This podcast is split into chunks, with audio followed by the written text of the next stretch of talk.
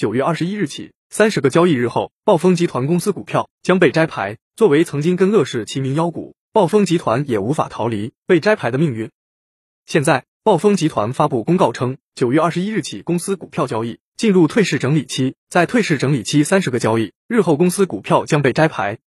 二零零三年，暴风影音问世，很快大受欢迎。到二零零七年，已经积累了一千万用户，并最终成立暴风集团。二零一五年登陆深圳创业板，随后上演了一波股市奇迹，二十九个一字涨停，股价一度达到了三百二十七点零一元每股，市值高达三百九十二亿元。